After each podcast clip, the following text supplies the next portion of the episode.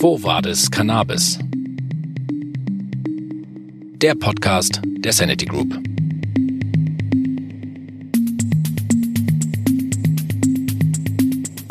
Hallo bei Quo Vadis Cannabis. Ich bin Janusz Joskowitz. In der ersten Staffel habe ich bei den White bereits viele spannende Gäste begrüßen dürfen, damals noch im Weißdor. Nun gehen wir in die zweite Staffel dieses Podcasts mit dem Namen Quo Vadis Cannabis. Heute werfen wir einen Blick in die deutsche CBD-Geschichte. Henrik Brettschneider ist mein Gast. Der gläubige Christ hatte anfangs noch Bedenken beim Thema CBD. Ich werde ihn fragen, was ihn bewegt hat, seine Skepsis gegenüber der Cannabispflanze abzulegen und mit Cannatrust eine Plattform zur Bewertung von CBD-Produkten aufzubauen. Und ich sage Hallo und herzlich willkommen, Hendrik Brettschneider. Hallo. Hendrik, schön, dass wir miteinander sprechen können. Es geht heute um die Geschichte von CBD in Deutschland und äh, du bist da jemand, der wirklich von ganz früh äh, an dabei war und ich würde dich äh, gerne mal bitten, uns so ein bisschen mitzunehmen in die Zeit, in der du angefangen hast, dich mit CBD zu beschäftigen äh, und die Zeit vor Cannatrust. Ja, klar. Also erstmal vielen Dank, dass ich dabei sein darf. Das freut mich sehr. Ähm, wir ähm, beziehungsweise meine Wenigkeit. Äh, wir sind schon seit ja bald schon vier, viereinhalb Jahren im CBD-Business dabei.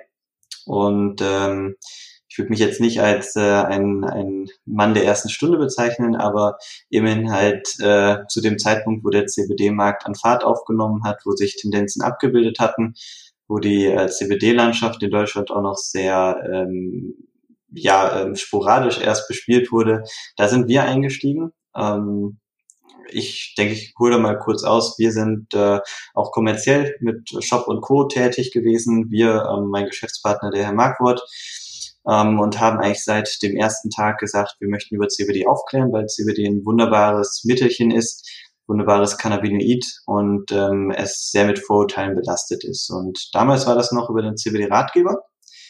Ähm, und wenn ich jetzt schon vorgreife, dann sind wir irgendwann beim Cannatrust gelandet ähm, wo wir jetzt in Deutschland eigentlich das größte Aufklärungsportal sind.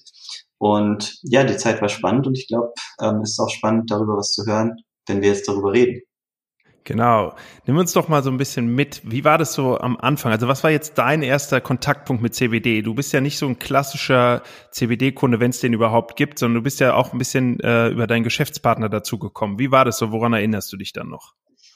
Ja, das äh, kann ich äh, mich sehr gut dran erinnern. Wir waren äh, vor im klassischen IT-Online-Marketing. Ähm, das hat uns auch Spaß gemacht, war erfolgreich. Allerdings fehlte uns so ein bisschen die wertschöpfende Funktion in diesem Job und ähm, haben immer so ein bisschen auf äh, neue Sachen ähm, geguckt und auch danach gesucht, bis dann eines Tages der ähm, Tobias, also wir sind alle per Du, ähm, sagte, Hendrik, ähm, wir müssen Cannabis verkaufen. Dann habe ich erstmal ein bisschen geschluckt, ähm, weil äh, ich als gläubiger Christ natürlich mit Cannabis die gleichen Vorurteile hatte wie viele anderen auch. Und ähm, also gegen Cannabis selbst soll jeder machen, wie er möchte. Ähm, selbst hatte keinen Kontakt dazu, ähm, aber ich möchte halt einfach nichts verkaufen, was irgendwen abhängig macht. Ähm, auch kein Alkohol.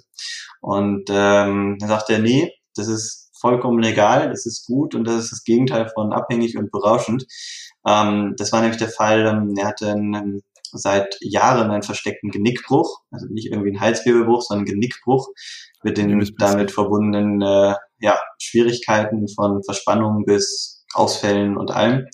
Und äh, er hat dann halt äh, CBD genommen und das hat ihm sehr, sehr geholfen. Damals über eine Reportage über YouTube noch gesehen.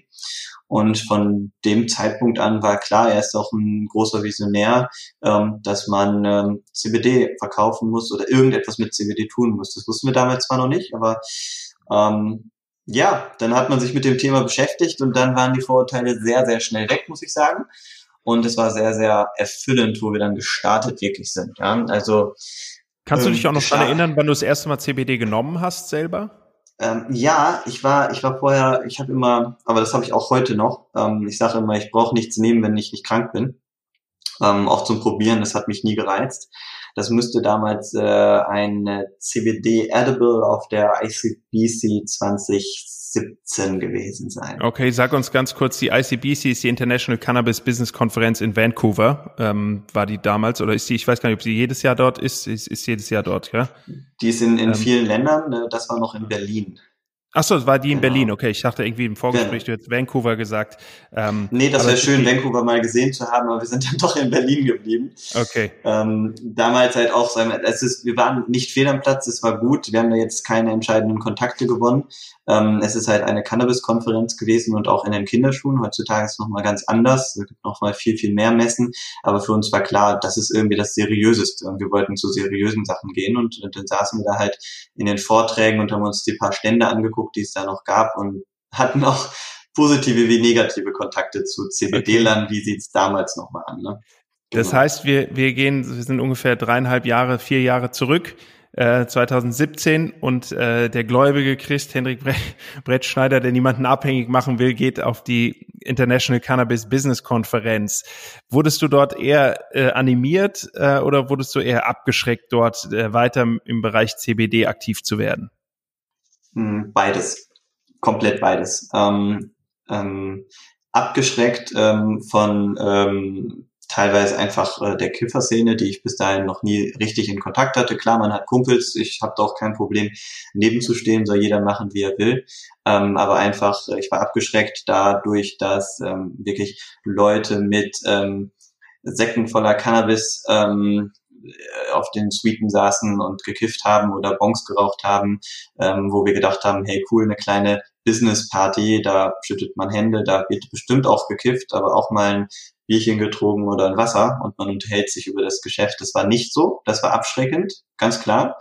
Ähm, auf der anderen Seite auch sehr motivierend. Ähm, ganz einfach aus der Business-Perspektive. Wir wollten es sehr seriös gestalten und das war sehr motivierend äh, im Zusammenhang mit den äh, Vorträgen. Ich erinnere mich da lustigerweise noch an einen, und zwar ging das um Amerika und die äh, Opiumkrise mit den Abhängigkeiten und da hat halt ein Doktor darüber berichtet, wie CBD eben genau da helfen kann. Und dann dachte ich mir so, ja, perfekt, ja. Also gegen Abhängigkeiten ähm, einfach ein Nahrungsergänzungsmittel zu nehmen. Klar, das war höher dosiert, aber das ist doch wunderbar. Ne?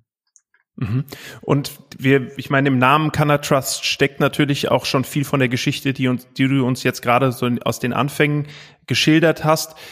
Gib uns doch noch mal ein bisschen so eine, so ein Einsicht da rein, wie da auch, wie, wie du die Brücke gebaut hast zwischen diesem, zwischen diesen Welten, die dann damals noch sehr, ja, du sagst, sporadisch wurde sich eigentlich nur mit dem Thema beschäftigt und es wurde viel gekifft in der, in der Szene, ähm, hin zu Canna Trust, hin zu äh, CBD als äh, Mittel, was Leuten hilft, was keine Abhängigkeiten äh, verursacht und Menschen hilft dabei, sich zu entspannen. Und wie ist das dann passiert? Was waren die nächsten Schritte? Hm. Genau, vielleicht ein Wort vorher noch. Ähm, also die, die sogenannten Kiffer, das hört sich jetzt sehr negativ an, die gibt es auch heutzutage noch. Ähm, sollen sie auch sein, also das ist völlig legitim, sollen sie machen in ihrer Freizeit, was sie wollen und dementsprechend bauen sie ihre Geschäfte auf. Ähm, allerdings sind natürlich jetzt auch große Firmen, auch, auch, auch Weih oder, oder auch äh, Medizinal-Cannabis-Firmen und kleinere Investoren und Medieninvestoren alle drin und die bereichern die Szene enorm. Das ist meine Meinung. Ähm, ich denke, das ist auch nachvollziehbar. Ähm, ja, ähm, die, die, äh, der Punkt, warum wir ähm, als unerfahrene Leute eigentlich in die Aufklärung eingestiegen sind, ähm, war ganz einfach der Grundsatz von dem Herrn Markwort, der sagte, ähm, wenn wir aufklären und auch nur einer zu CBD findet, sei es egal welche Marke oder was auch immer, und es geht ihm besser, dann haben wir unser Ziel erreicht.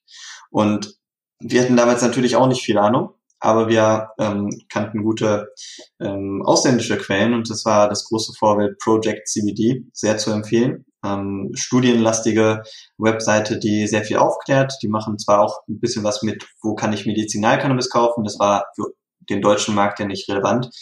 Und das ist im Endeffekt der, das Vorbild für den CBD-Ratgeber gewesen, den es auch heute noch so in der Form gibt, den wir nicht mehr ganz so doll updaten, ähm, eigentlich eher sporadisch. Ähm, aber das war damals für ganz, ganz viele, die heutzutage eine CBD-Firma haben oder CBD einnehmen, ähm, die erste Informationsquelle, weil ähm, auch wir haben uns damals ähm, noch beim DHV über CBD informiert, wie es denn legal sein könnte. Und das waren drei Sätze auf einer, ja, den, den DHV kennt man ja immer. Es geht nicht um CBD primär. Und ähm, daraus hat sich das entwickelt, über auch viel über Facebook mit Communities. Wir haben die größte werbefreie Gruppe dort, ähm, wo sich Leute einfach über CBD austauschen und immer, immer wieder kam halt die Frage, was sind gute Produkte? Und ja, wir verkaufen selbst, aber das ähm, entspricht halt nicht dem Heilmittelwerbegesetz und wir wollten da auch diese unabhängige Funktion innehalten, haben halt immer gesagt, ja, achtet doch mal auf das oder auf Vollspektrum oder das und das sind Vor- und Nachteile. Aber so richtige Antworten konnten wir nicht geben. Gleichzeitig ähm, haben wir natürlich auch als Marktteilnehmer gesehen, dass man durch die Werberestriktionen seitens Google und, und, und Amazon und Co. eBay hat damals dann auch gerade den Schlussstrich gezogen. PayPal war schon sehr ähm, negativ eingestellt und hat äh, Konten eingefroren. Haben wir gesagt, so wenn jetzt einer sucht nach dem besten CBD-Öl oder nach CBD sucht, findet er maximal zwei Seiten bei Google, aber das bildet nicht den Markt ab. Da gibt's super seriöse und gute Firmen, ähm, die aber gar nicht, gar keine Chance haben, ja. Und äh, das Ganze aus der Sicht des Verbrauchers ähm, einfach gesehen, haben wir dann Canatrust erschaffen als Bewertungsportal und Aufklärungsportal mit angeschlossen, mit vielen ähm, ja, einfach, einfach Texten, die wissenschaftlich basiert sind, ähm, ähm, über die ganzen Krankheiten, über Einnahme, Dosierung und Co. und über all das, was ein Hersteller nicht sagen darf, wir dürfen es sagen, weil wir halt nichts verkaufen, nicht kommerziell sind. Das Ganze mit dem Blick auf den Verbraucher, was dann wiederum als, äh, als Plattform und äh, als einzige Plattform, wo sich Hersteller zusammenfinden, ähm, auch für den Markt wiederum äh, sich niederträgt. Also wir, wir mhm. kämpfen halt genauso für den Markt. Wir bilden ihn ab, wir machen ihn seriös, wir äh, tun unser Möglichstes, um dann äh, an gewissen Stellen einfach für den Markt auch zu kämpfen. Und äh, ja, so ist es doch eine Win-Win für alle. Und äh, mhm. für, für mich persönlich ist es natürlich auch ein Gewinn, ähm, nicht monetärer Natur, weil wir das einfach äh, versuchen, nicht monetär zu betreiben, aber ähm, es bringt mir natürlich den Einblick in die CBD-Szene in Deutschland und in Europa. Und ich kenne mich dadurch jetzt ganz gut aus mit der Novel Food Geschichte und ja. mit den äh, Verbraucherschwierigkeiten und mit all den Produkten, ja. die es gibt, die und die alles. Da will ich, da will ich auch gleich mit dir nochmal drüber sprechen. Ich wollte dich jetzt gerade nicht äh, unterbrechen, weil du so schön die Geschichte dargelegt hast und das wollte ich jetzt sozusagen als ersten Teil hier erstmal etablieren. Nochmal kurzer Nachteil ja. von meiner Seite. Der, der DHV, du hast es jetzt so einfach so im Beilaufen gesagt, ist vielleicht nicht allen geläufig ist der Deutsche Hanfverband, ist die Interessenvertretung der deutschen Hanfbranche und ähm, ist äh, sozusagen da äh, eta sehr etabliert. Ähm, und genau deswegen nochmal kurz das als Nachtrag. Genau, man muss Seite. da vielleicht differenzieren, äh, falls äh, ein Zuhörer sich engagieren möchte und CBD-Freund ist. Ähm, mit CBD, äh, wenn man dort ankommt beim DRV mittlerweile, sagen sie auch, dass sie an den Branchenverband Cannabiswirtschaft verweisen, der sich so ein bisschen äh, aus dieser Thematik gegründet hat, weil ähm, Cannabis ist nun mal nicht immer Cannabis. Und ähm, ähm, die äh, Legalisierer, so nennen wir sie, die sind eher beim DAV zu vertreten und die einfach CBD ähm, sich damit beschäftigen. Die sind vielleicht mehr beim Branchenverband Cannabiswirtschaft und bei Cannatrust äh, vertreten, aber am Ende des Tages äh, ist alles zu unterstützen, weil alles, sag ich mal, der Sache dient. Sehr gut. Das, äh, vielen Dank für die Klarstellung hier an der Stelle. Ist, glaube ich, auch gut, äh, gibt gute Orientierung für die Leute, die ähnlich wie du vielleicht vor drei, vier Jahren an dem Punkt waren, wo das Thema auf einmal spannend wurde und jetzt neu dazukommen oder aufmerksam werden. Es passiert ja gerade wahnsinnig viel. Äh, du hast gerade schon zwei Sachen angesprochen, die ich gerne auch nochmal mit dir in, ein bisschen in der Tiefe besprechen würde. Einmal äh, Heilmittelwerbegesetz. Vielleicht kannst du uns da noch mal so ein bisschen aus eurer Erfahrung heraus äh, erklären, wie das sich auswirkt im Bereich CBD konkret. Was heißt das? Ich habe äh, ein CBD-Produkt und kann jetzt nicht einfach Werbung dafür machen, wie wenn ich sage, ich verkaufe Bücher oder Stifte? Mhm, genau. Ähm, das Heilmittelwerbegesetz hat nichts mit, mit Google oder mit Amazon zu tun. Das hat im Endeffekt äh, einen sinnhaften Grund.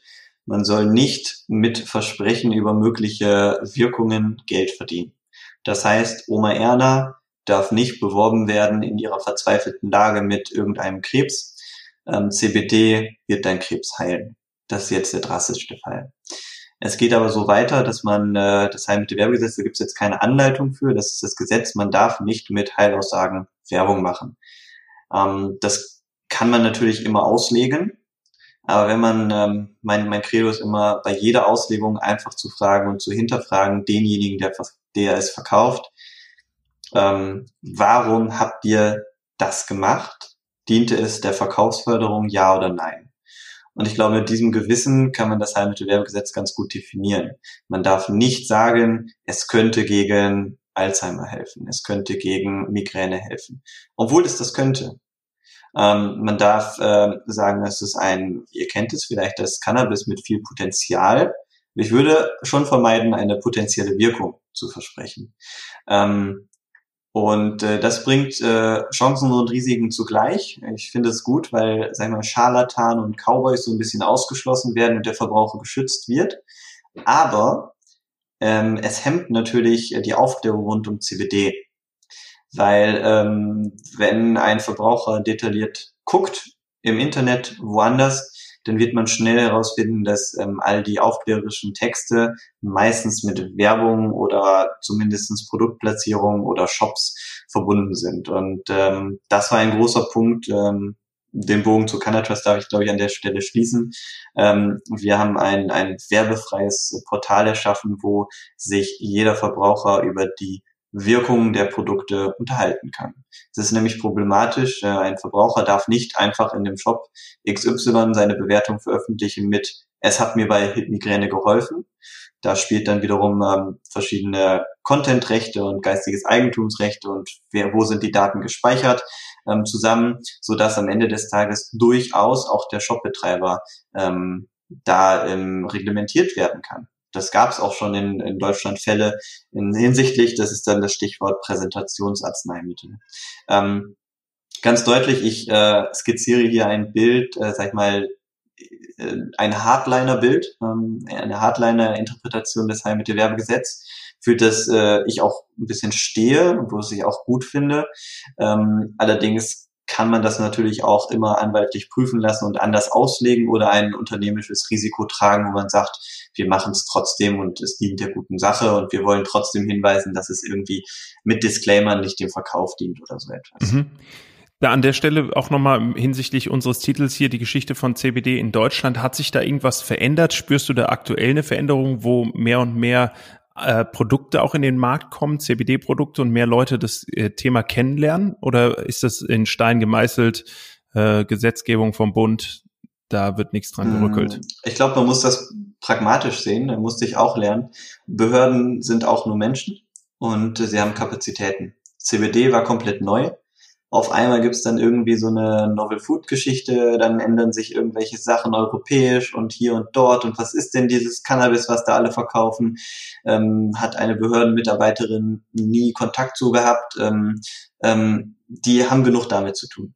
Ähm, aber das, äh, es, es klärt sich alles immer mehr und mehr.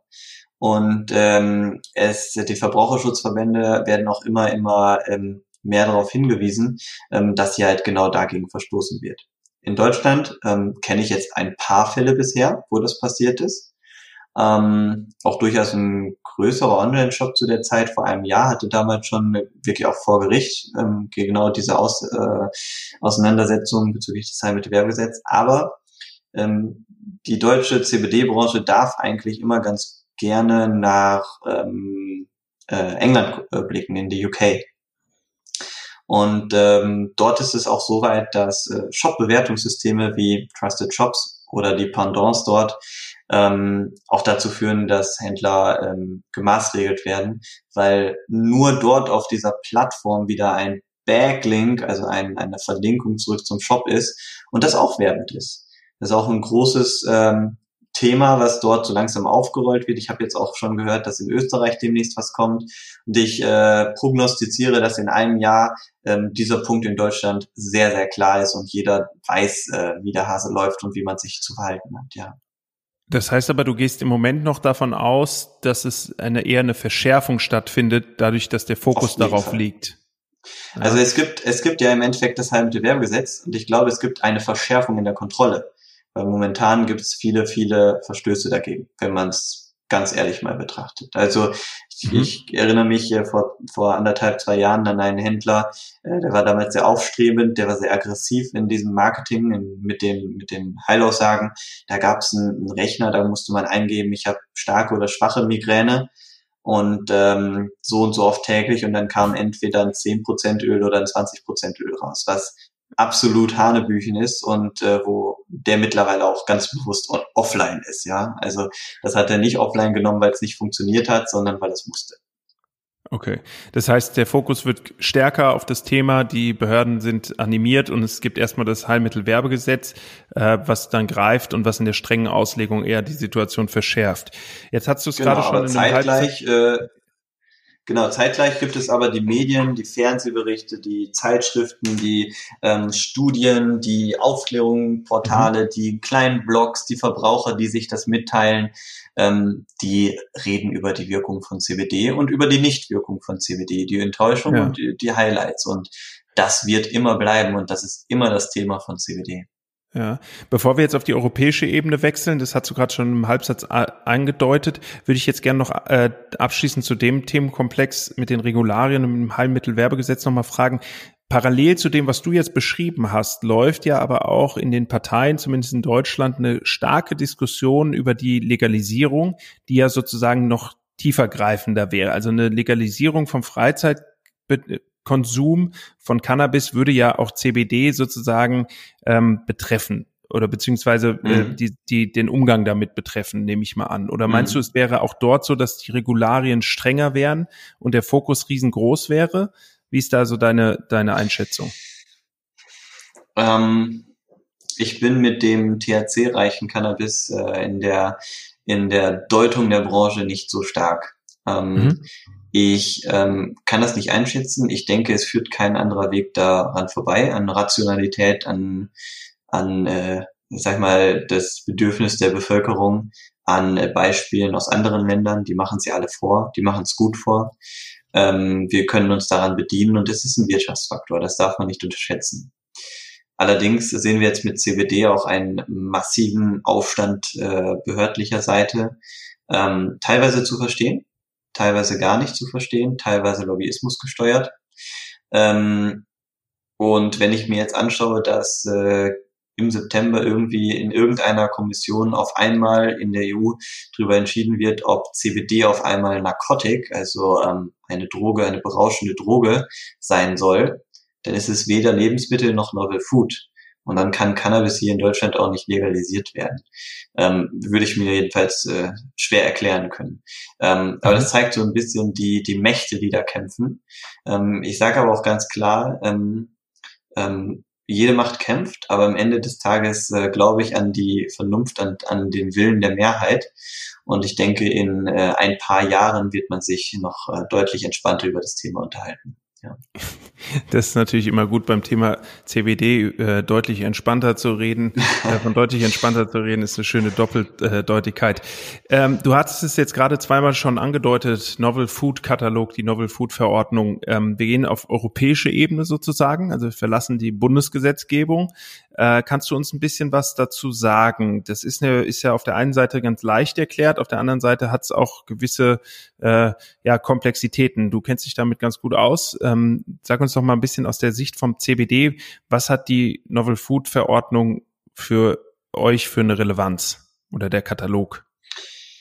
Ähm, naja, der Katalog, ähm, da steht halt drin, ähm, was neuartige Lebensmittel sind. Ähm, neuartig im Sinne, die gab es vor 1997 noch nicht so in der Form auf dem Markt. Wir wissen alle, Cannabis gab es schon ganz lange auf dem Markt. Gab es CBD-Öle auf dem Markt? Ähm, ich sage ja. Ähm, bewiesen hat es keiner, sonst würde nicht, es nicht in diesem Katalog aufgeführt werden. Man muss dazu auch sagen, dass das bis, ich äh, will jetzt nicht die Hand dafür ins Feuer legen, irgendwie Anfang 2018 ähm, auch keinen richtig interessiert hat. Das war auch alles super. Ähm, alles, es war, stand äh, drin ähm, auf einmal, dass auf einmal CBD als Isolat ein neuartiges Lebensmittel sei, was irgendwie auch plausibel ist. auf einmal zwei Monate später stand auf einmal schon Extrakte drin und äh, nochmal später stand alles drin, also Cannabinoide. Ähm, ich, ich, für den Verbraucher habe ich da immer eine ganz, ganz plastische Vorstellung. Sie sagen quasi, dass Cannabinoide, ähm, klar in Form von CBD-Ölen, aber nochmal, Cannabinoide neuartig wären, während in der Muttermilch die perfekte Anzahl an Cannabinoide für das Neugeborene enthalten sind. Cannabinoide sind in vielen anderen Stoffen auch enthalten. Und ähm, das ist natürlich abstrus. Also wir haben in dem Zeitraum da, wo das akut war, glaube ich, ähm, 47 äh, Anträge gestellt, ähm, um Einblick da reinzubekommen. Wer hat das entschieden? Wer hat das geändert? Hat das der Praktikant reingeschrieben?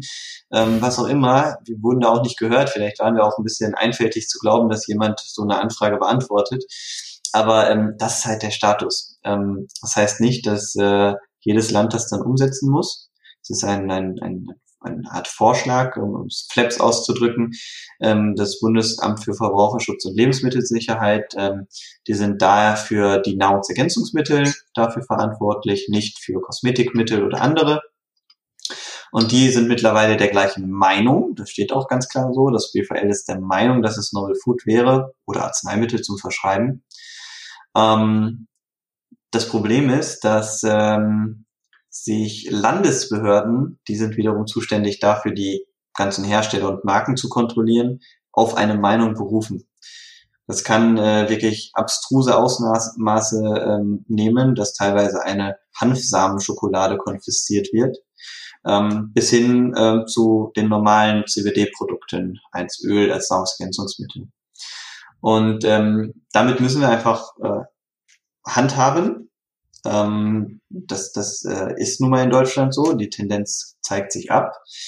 Ähm, und das macht es für den Verbraucher leider extrem schwierig. Ähm, wir haben ähm, als Canatrust vor ungefähr einem Jahr die Zeit fliegt so, ähm, schon vorbereitet, dass wir mit dem BVL direkt uns mal auseinandersetzen, weil ähm, wir waren nicht so ganz zufrieden, wie die Kommunikation mit dem BVL seitens unabhängiger Institutionen waren. Mhm. Und ähm, da hat sich schnell herausgestellt, dass die durchaus gesprächsbereit waren, sich das Ganze anzuhören und wir durften mit denen auch äh, etliche Male reden. Und es hat sich herausgestellt, was ähm, lange, lange Zeit gar keiner herausgefunden hat, dass, ähm, muss ich vielleicht einen kurzen Stopp machen, das Ziel der ganzen Cannabis-Unternehmen äh, ist immer, Beweise einzureichen, dass es vor 1997 schon diese Produkte gab.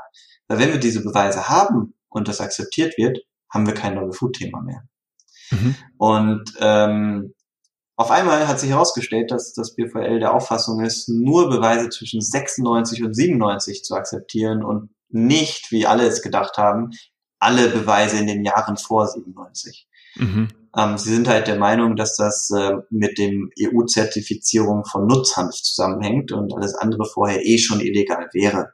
Was natürlich ähm, unserer Auffassung nicht richtig ist. Da sitzen wir gerade mit denen und arbeiten das aus, argumentativ, um dann wieder mit denen in Kontakt zu treten.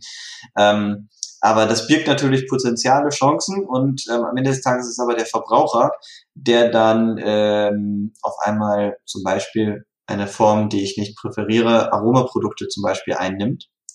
Ähm, Aromaprodukte sind in der Regel nicht zur Einnahme geeignet und ist natürlich schwierig, weil dann halt auch Schund damit getrieben werden kann. Ja, das heißt theoretisch kann man in ein Produkt, was nicht zur Einnahme geeignet ist, alles reintun.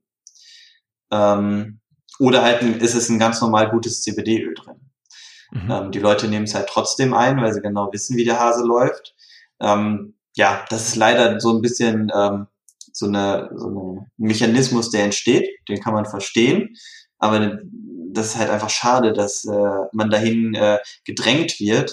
Und wenn wir das große Thema CBD in Deutschland haben, muss man auch dazu sagen, es gibt viele, viele Firmen, die alles dafür tun, um seriös und sicher CBD in Deutschland verkaufen zu können. Mhm. Das muss man einfach ja. sagen. Ja. Ja, auf jeden Fall. Also ich meine, sind wir auch beide in irgendeiner Weise involviert. Ähm, und ich denke, das ist, also es ist hochgradig spannend. Äh, das Umfeld hast du jetzt total toll beschrieben, ähm, in dem sich äh, CBD-Produkte auch äh, bewegen. Ich wollte jetzt mit dir zum Ende des Gesprächs nochmal auch über diese Produkte reden. Du hast da eine gute Übersicht. Du hast es jetzt schon ein paar Mal durchblicken lassen.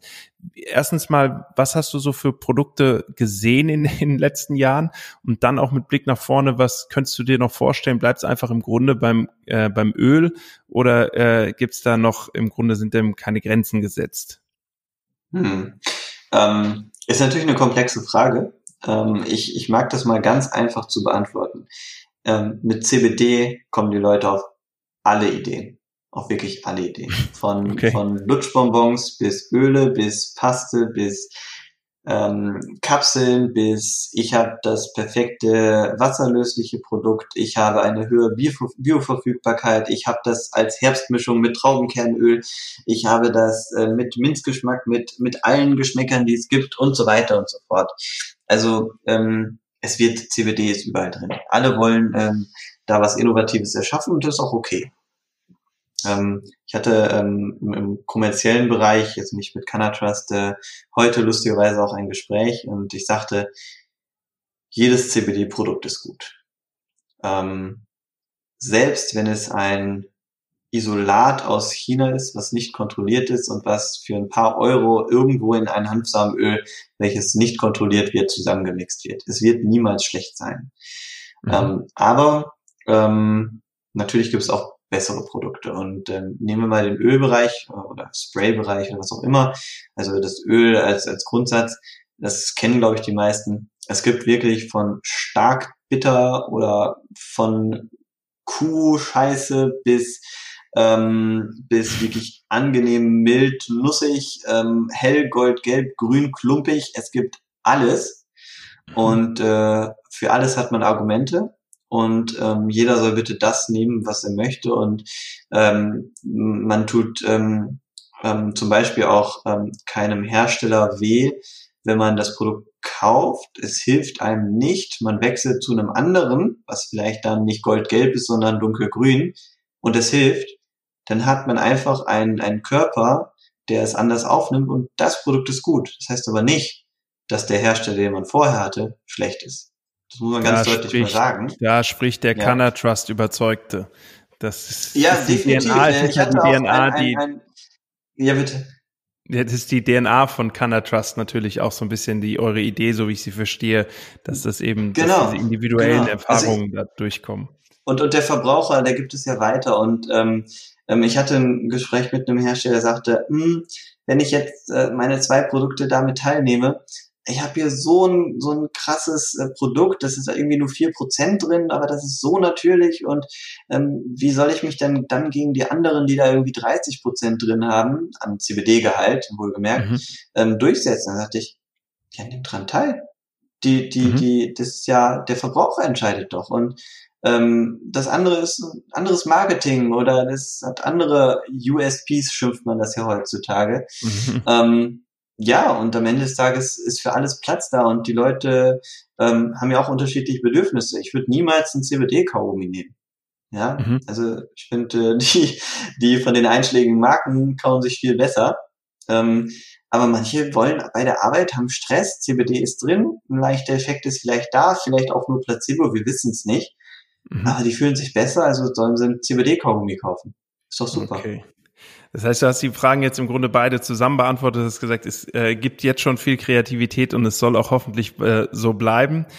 Lieber Hendrik, ich bedanke mich sehr herzlich für dieses Gespräch. Es hat äh, große Freude gemacht. Es, es ist eine tolle Zusammenfassung von dem Spannungsfeld, in dem CBD-Produkte auch gerade in der Abgrenzung zu äh, anderen Cannabis-Produkten stehen in Deutschland. Ähm, es war auch ein sehr versöhnliches Statement, finde ich jetzt zum Ende her, ähm, zum Ende hin, äh, das äh, sozusagen auch auf diese, deine, den, den Anfang des Gesprächs hindeutet, wo du gesagt hast, du bist ein Christ und hattest erstmal Sorge, damit Leute abhängig zu machen. Ich finde, das sind äh, tolle Statements und äh, ist eine spannende Geschichte. Vielen Dank für das Gespräch. Gerne. Ich äh, habe mich auch gefreut und äh, freue mich, wenn Leute zu CBD finden, zu welcher Marke auch immer. Man muss Vertrauen schaffen und viele tun da, tun da ihren Teil zu bei. Und ähm, ja, CBD ist eine tolle Sache und wir hoffen einfach, dass das immer transparenter und sicherer wird, vor allem halt für die Verbraucher. Ja. Vielen Dank, lieber Hendrik. Gerne.